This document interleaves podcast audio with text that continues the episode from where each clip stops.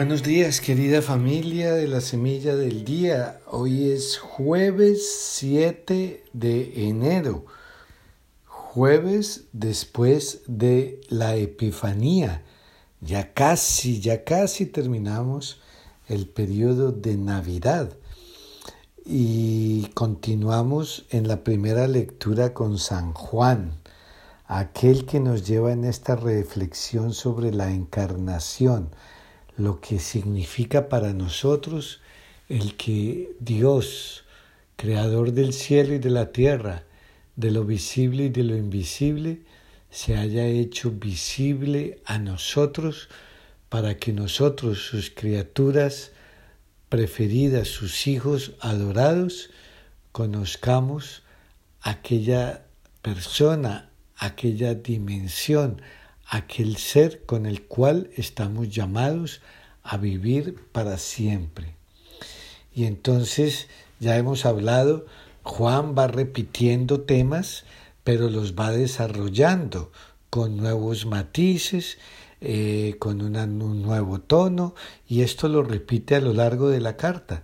Y el tema central es siempre el amor, el amor que Dios nos tiene y que como consecuencia debe llevarnos al amor entre cada uno de nosotros y nuestros hermanos.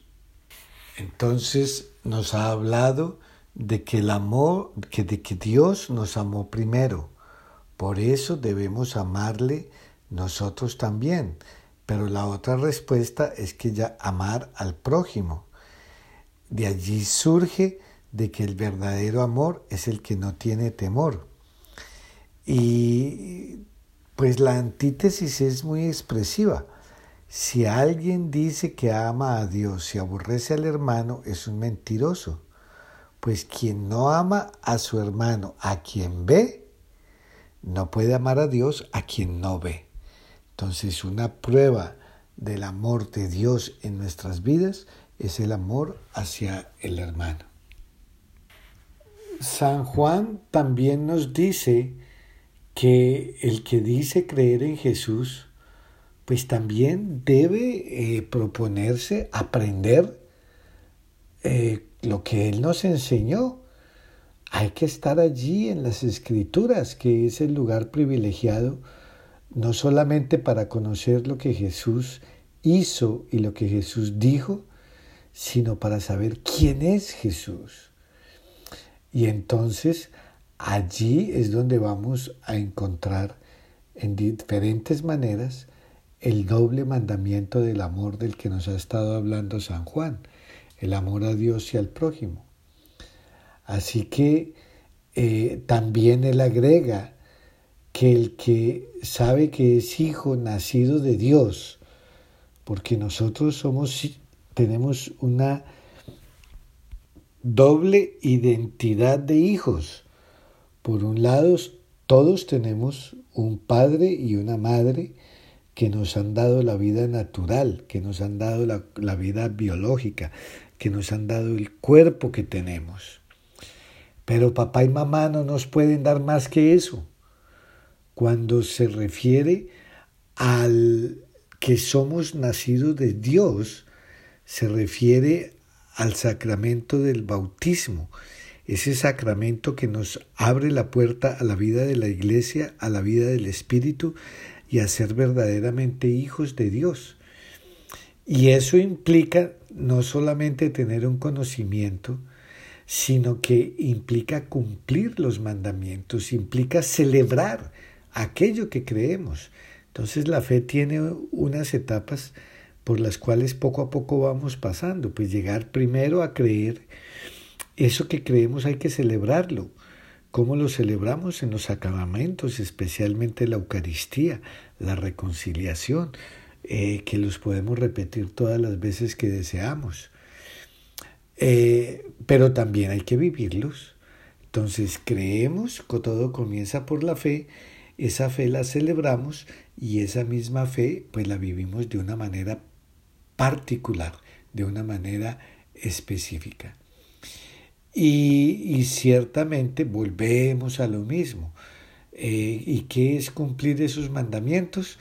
Pues amar al hermano. Es que ahí se resume todo. Todo lo que tú hables se resume en el amor.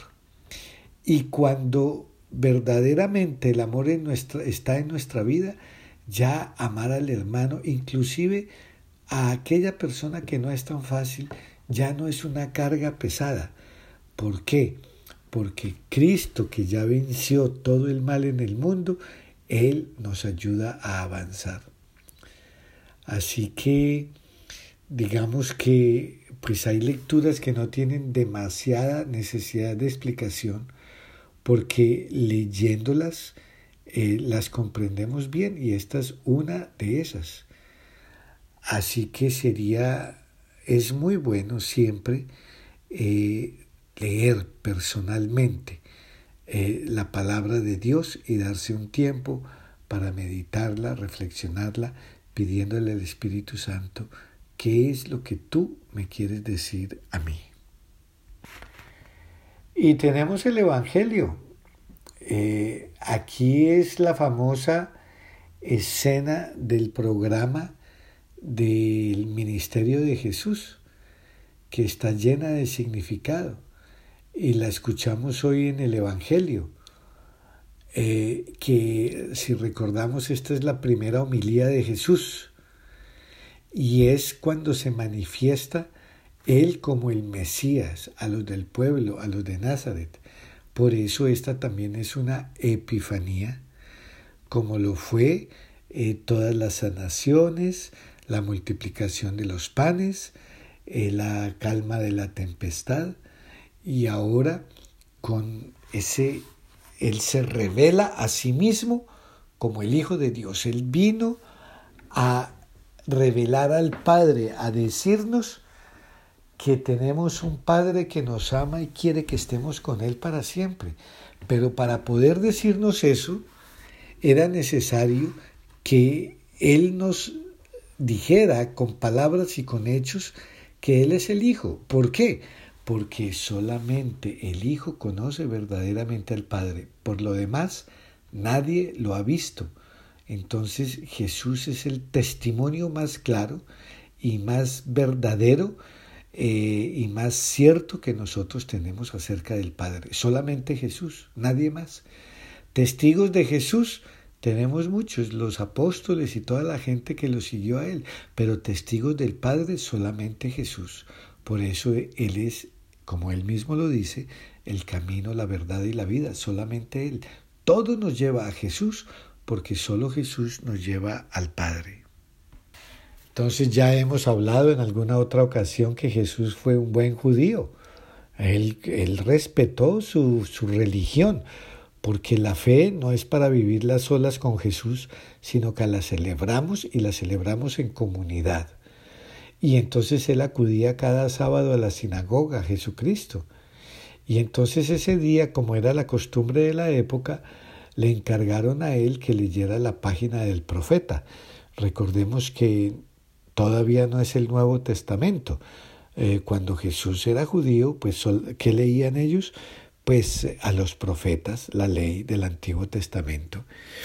Y entonces él se coloca de pie, lee eh, y al terminar enrolla el códice y se lo devuelve al ayudante y entonces dice la homilía. Eh, entonces recordemos que en aquella época a los laicos, o sea, a los que no eran sacerdotes, se les permitía dirigir unas palabras, hablar, eh, si ya habían cumplido los 30 años, pero no hablaban de la ley, hablaban era de los profetas. Y entonces eh, Jesús se levanta y hace este, vale la pena repetirlo, porque es todo el programa de la vida de Jesús. El Espíritu del Señor está sobre mí, porque me ha ungido para llevar a los pobres la buena noticia, para anunciar la liberación a los cautivos y la curación a los ciegos, para dar libertad a los oprimidos y proclamar el año de gracia del Señor. Y entonces ya después de que lo devolvió y todo, dice, hoy mismo se ha cumplido este pasaje de la escritura que acaban de oír. ¡Wow! Eso es una epifanía. Eso es una verdadera epifanía. Eh, ¿Por qué? Porque bueno, eh, si ese es el programa de Jesús, también es el programa para ti y para mí, para cada uno de nosotros. Porque los pobres, los cautivos, los ciegos, los oprimidos somos nosotros. O bien sea físicamente o emocionalmente o espiritualmente. Pero todos lo necesitamos a Él y el Señor vino, por eso decimos, a liberarnos, a salvarnos. Así, querida familia, que tenemos estas dos lecturas. En la primera, San Juan nos ha estado invitando como a este examen de conciencia, eh, en el cual pues solamente podemos afirmar que amamos a Dios si amamos al hermano, al que está a nuestro lado. Y si no, pues entonces somos unos mentirosos diciendo que amamos a Dios. Y por eso, al iniciar la Eucaristía, nosotros tenemos lo que se llama el acto penitencial, que es esa reflexión que es tan importante diariamente para nosotros, los que queremos llegar a la perfección en el amor. No podemos pasar los días y los días sin meditar en lo que estamos haciendo y corriendo para acá y para allá y sin saber para dónde. No. Tenemos que reflexionar y el examen de conciencia, lo he repetido muchísimas veces, es una herramienta valiosísima y muy especial que tenemos nosotros, pues para ir mirando nuestra vida y para aprender a ser honestos con nosotros mismos. Porque una de las cosas que nos sucede es que con frecuencia nos encanta engañarnos y pensar que todo está muy bien cuando en realidad no es así. Y allí, en ese examen de conciencia, eh, pues se nos invita a reflexionar acerca de mis pensamientos. Eh, ¿cuál es, en, ¿En qué se ocupa mi mente? Ah, eso es muy importante. ¿Qué cosas son los que deseo que están en mi corazón permanentemente? Eh, las palabras, la forma en que hablo con las personas, cómo me refiero a las personas, las cosas que hablo de las personas, las cosas que hablo con las personas, todo eso. Las obras, obviamente, se puedo decir con obras, puedo mostrar mi amor hacia el hermano, hacia la hermana, que es sobre todo los más necesitados.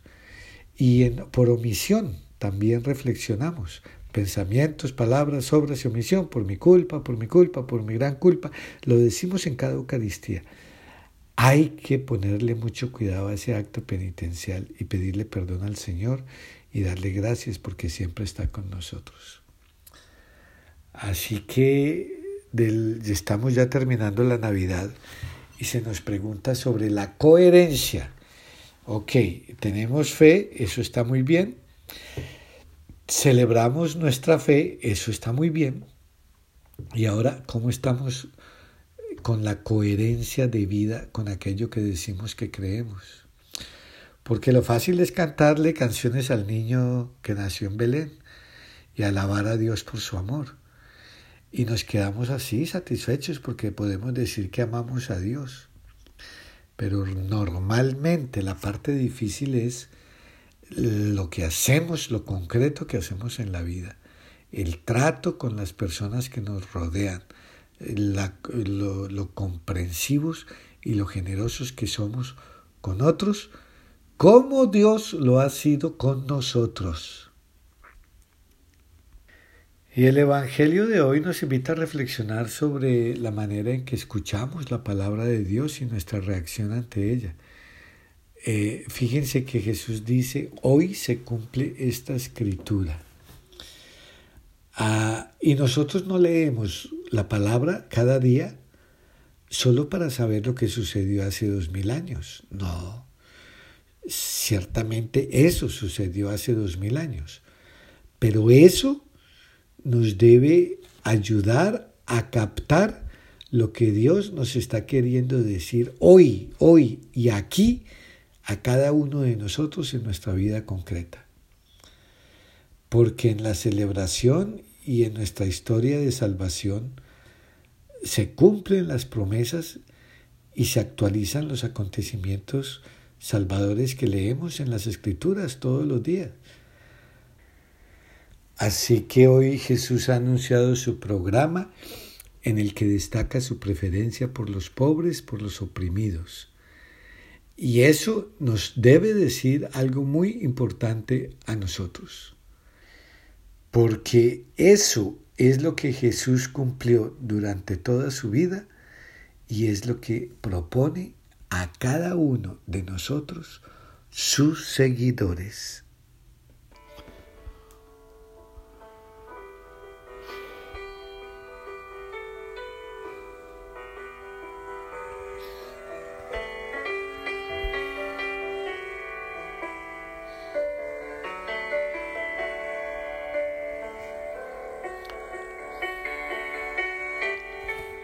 El Señor me ha enviado para llevar a los pobres la buena nueva y anunciar la liberación a los cautivos.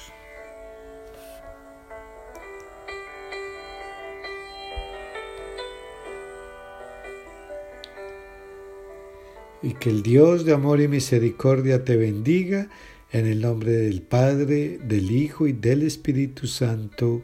Amén.